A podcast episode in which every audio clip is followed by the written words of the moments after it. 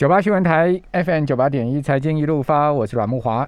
新北市今天还是哦最多案例的地方哦，是一百五十二例哈，那再加上校正一百零二例，所以呢就是两百五十四例。哦，侯友谊啊宣布明天新增土城区六个里啊是高风险的热点地区。哦，从今天开始呢，板桥乐区移到北区十四里哈，综合移到圆山区十三里。那三重呢，明天开始。移区到东区十一里，南新庄移到南区九里啊。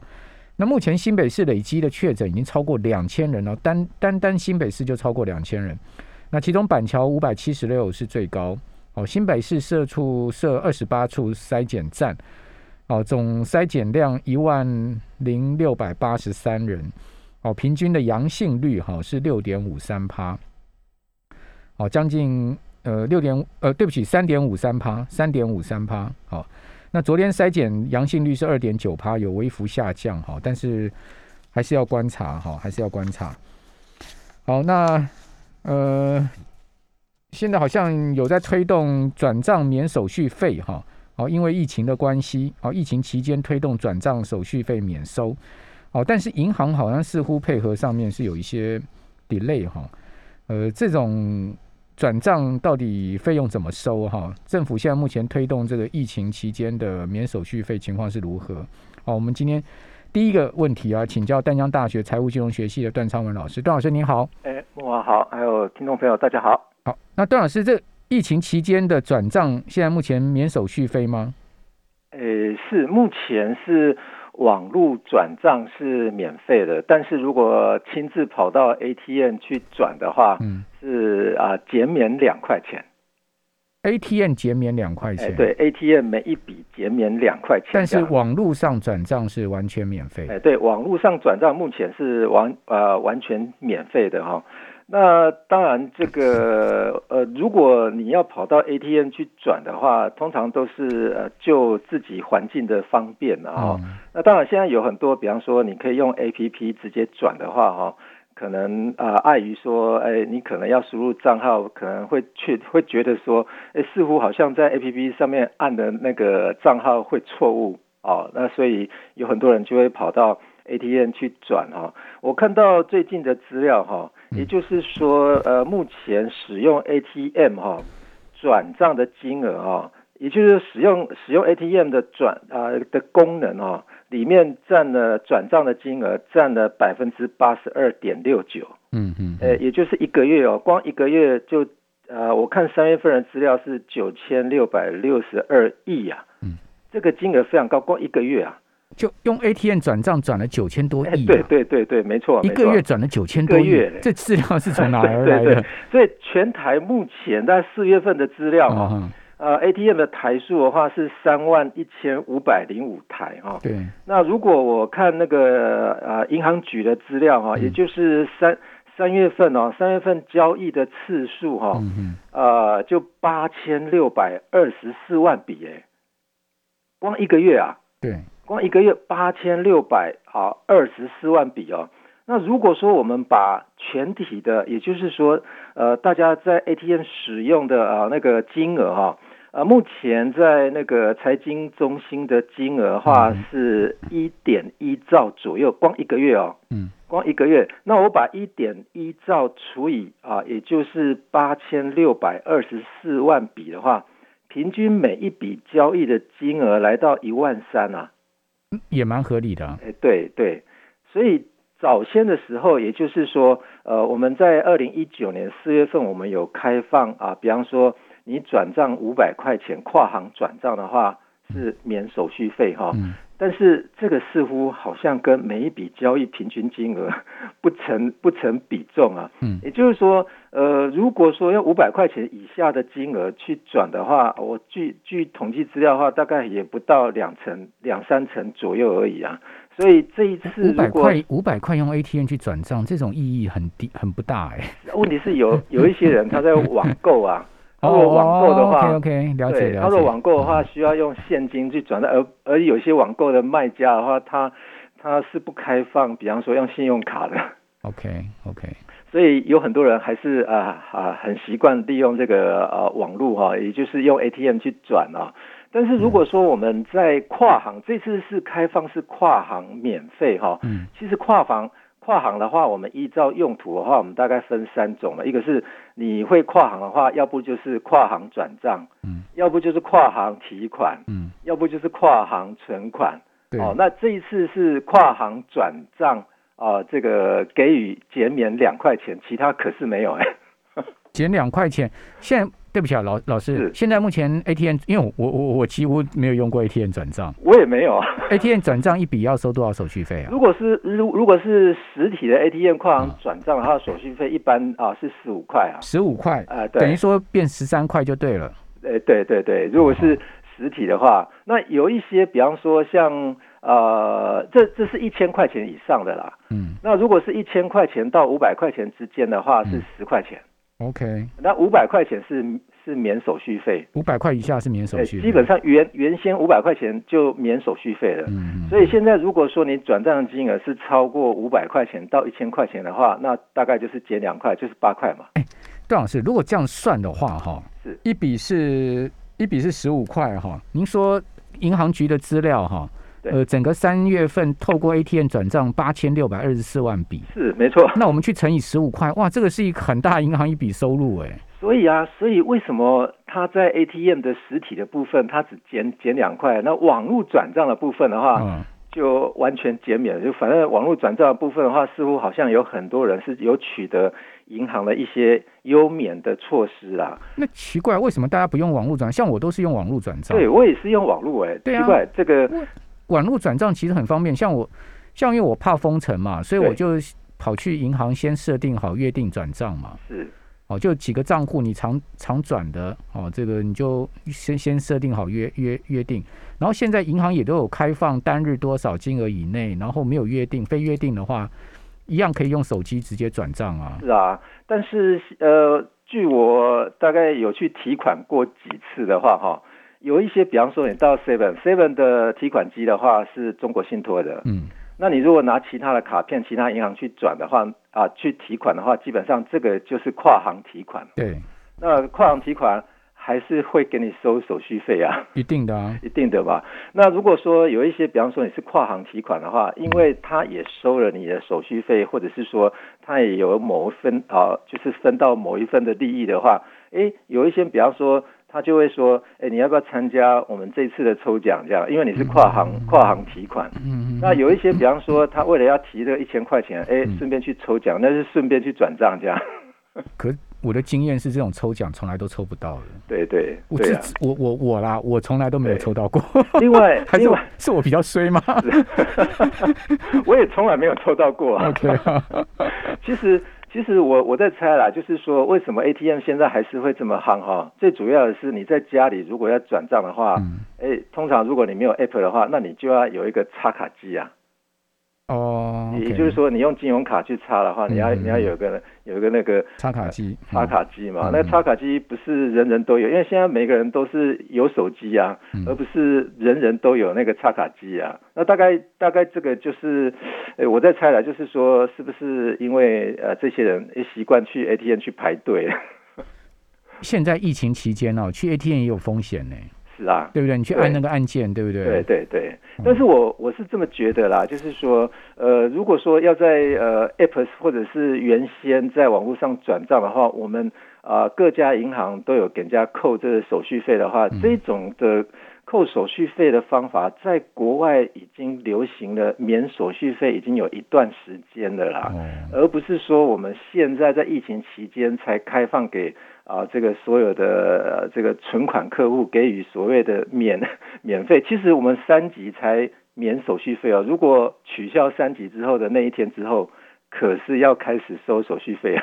嗯嗯嗯嗯 呃，所以呃，当然这个这个措施的话是从五月二十号开始算嘛。嗯那我自己有很多银行的 app 的话，是最近才开始跳出来有一些通知说，本银行开始免收手续费，这好像似乎有点落后。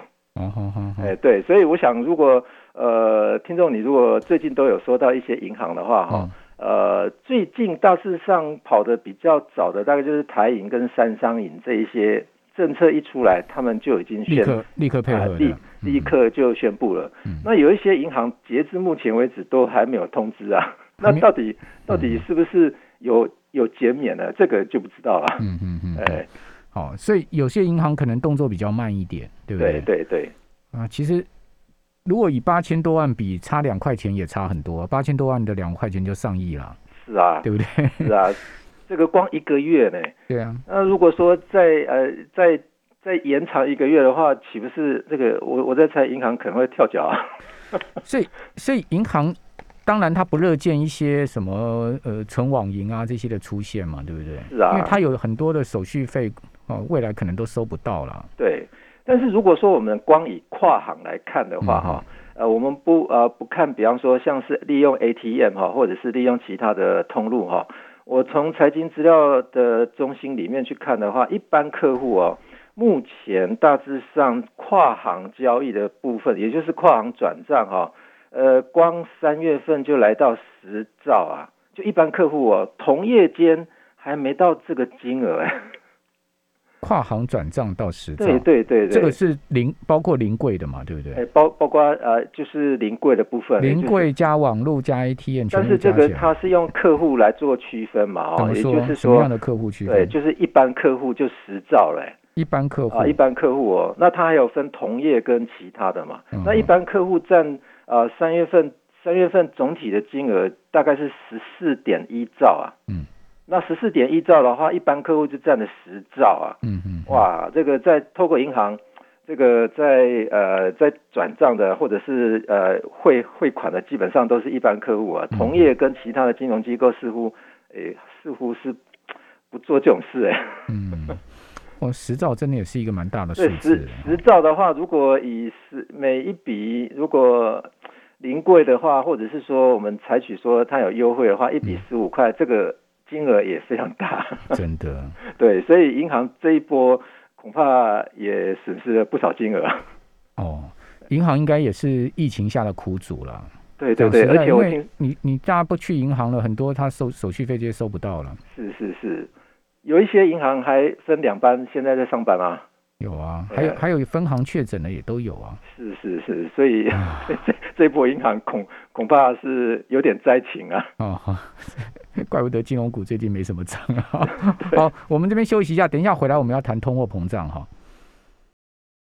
九八新闻台 FM 九八点一财经一路发，我是阮木华。我们现在有直播啊，大家对我今天的装扮很有兴趣。好看我的装扮就知道说我是防疫小尖兵，两层口罩、护目镜啊，这个装备齐全。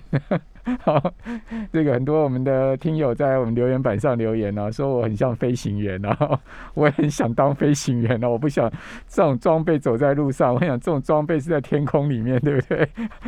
哦，在这个飞行驾舱里面哈，这种幻想空间，我们来一点哈，让大家心情轻松愉快一点。好，那我们继续来请教淡江大学财务金融学系段昌文老师。那段老师，这个通货膨胀似乎。现在变成全世界的议题了嘛？好，包括美国的 CPI 啊，好 PPI 这个礼拜要公布，看起来大家都蛮担心这个通膨持续上去。但有时候我们要讲说，通膨它其实对经济某种情况它也是一种呃所谓的刺激作用，是吗？是。那呃，当然这个通货膨胀有好的也有坏的了哈。那当然我们是不是可以来看一下说这一次通膨到底是谁拉动的哈？那其实，在通膨里面，我们可以分成需求拉动跟供给推动的哈。嗯。那其实前面的需求拉动的话啊，似乎是啊不大可能。为什么？因为现在疫情期间哈。对。那如果说这一次通膨可以归类为供给推动的话，其实这是非常罕见的哈。那如果非常罕见的，那就意味着什么事情会发生啊？是停滞性通膨的意思哎。嗯，这个是经济破坏力是超强的啊。你讲停滞性通膨，讲的是全是哪哪个国家呢？还是也就是目前全球有可能会发生的情况哈？可我们看到各国的 GDP 都明显增长啊。对，但是停滞性通膨的话是会有落后的情况嘛？哦，呃，那当然，如果说落后情况的话，我想今天如果呃大家如果有啊看到呃一则新闻的话哈，其实有很多人在把这一则啊这一次的通膨误判哈，呃归归类为啊这个鲍尔啊，鲍尔前面或者是说啊，也就是 Fed 误判这一次的通膨的情势哈，似乎是滚滚而来哦，所以有很多挑战的声音啊，一直以来，呃最近大概一两个月来，通呃有很多的外外国媒体啊在挑战 Fed 哦，那。那您您觉得费德是误判吗？我觉得费德是误判哎，所以你觉得真的是有这个通膨的问题？对对对，而且哦，有关台湾的哈，呃，有人讲说，如果费德缩表开始在缩表了，因为他如果承认错误之后，他如果缩表的话，缩到一定规模，有有人讲是说台湾房市将会很有感哦。怎么说？也就是房价真的会 真的会上涨啊？费费的缩表跟台湾房价上涨的关联性在哪里？其实就是在于说，比方说，呃，它的呃，你看最近台币的啊那个汇率就知道了啊。最近台币汇率也是起起伏伏，但是都好，我都往升值的方面走啊。那其实我们的民生物价也都很高。再来就是说，大家有没有知道说，现在的铜价或者是？呃，建材的物料的价格都在上升啊。对，那这个是不是会引起现在的建商？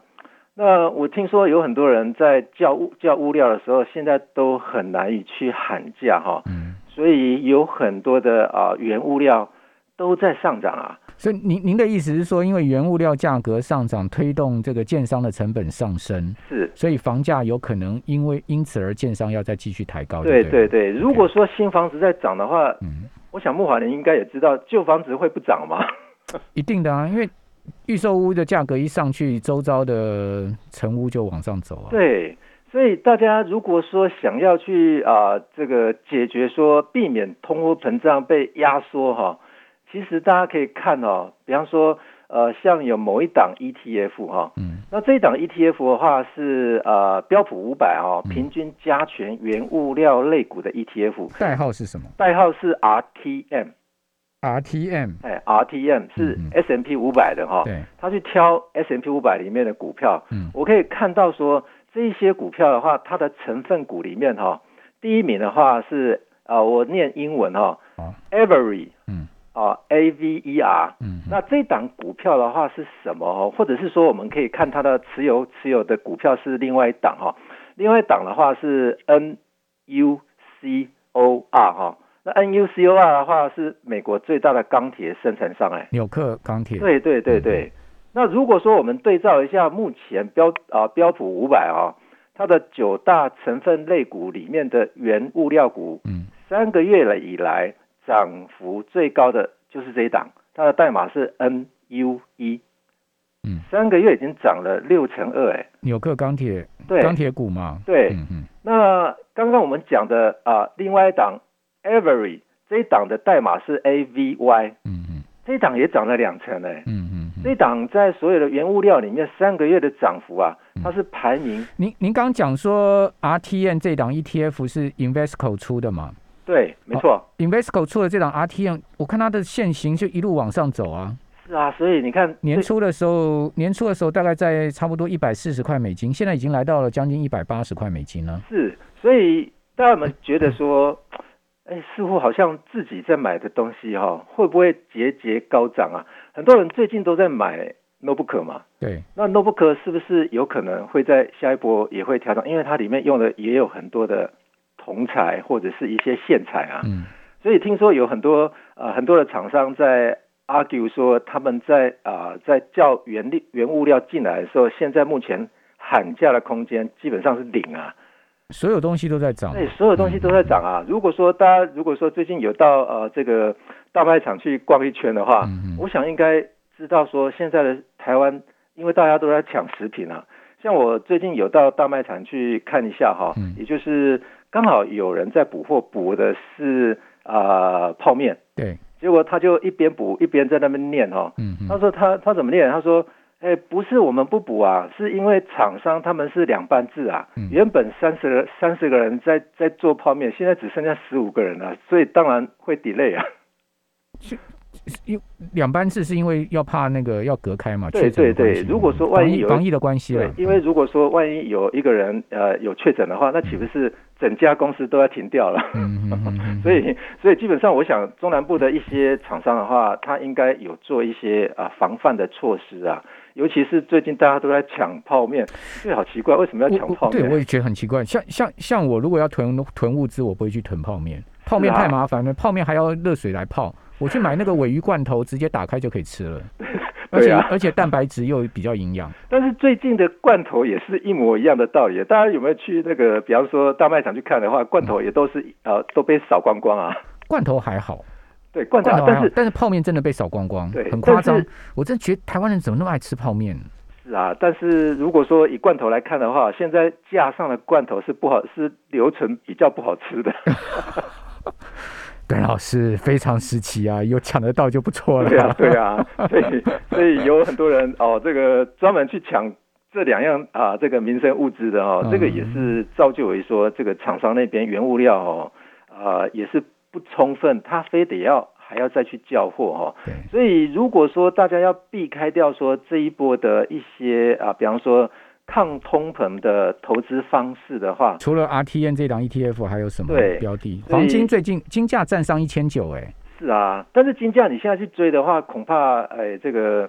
呃，很难很难追太高了啊！你觉得一千九太高了吗？呃，我觉得稍微有点高，但是原原物料这一波的行情可能继续还会有有人有人呃，国外的投行在预估说，铜价在二零二五年还会涨大概八倍左右呢。